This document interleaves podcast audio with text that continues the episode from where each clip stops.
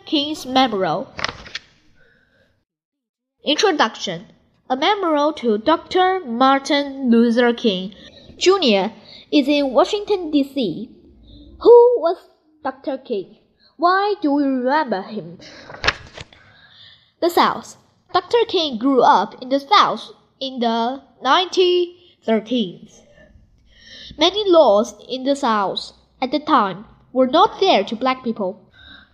Laws kept black people and white people separate. White children and black children went to different schools.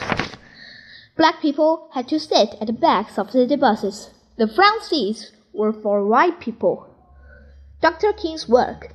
Dr. King wanted the unfair laws to change. He talked to many people about how to change the laws. Dr. King wanted to use peaceful ways to make changes. He said there was already too much hate in the world. Dr. King marched with many people. They marched to say no to unfair laws. Dr. King worked with many people to get the laws changed. New laws. The laws changed in 1964. The new laws are much fairer. It is now against the laws to treat some people better than other people. Black people and white people can go to the same schools. People of every color can sit where they want on buses. Dr. King's dream. Dr. King wanted all people to be free. He wanted the laws to be fair for everyone. He dreamed that people for every color would get along.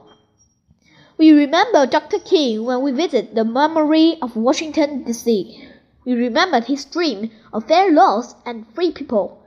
We carry on the work that Dr. King began.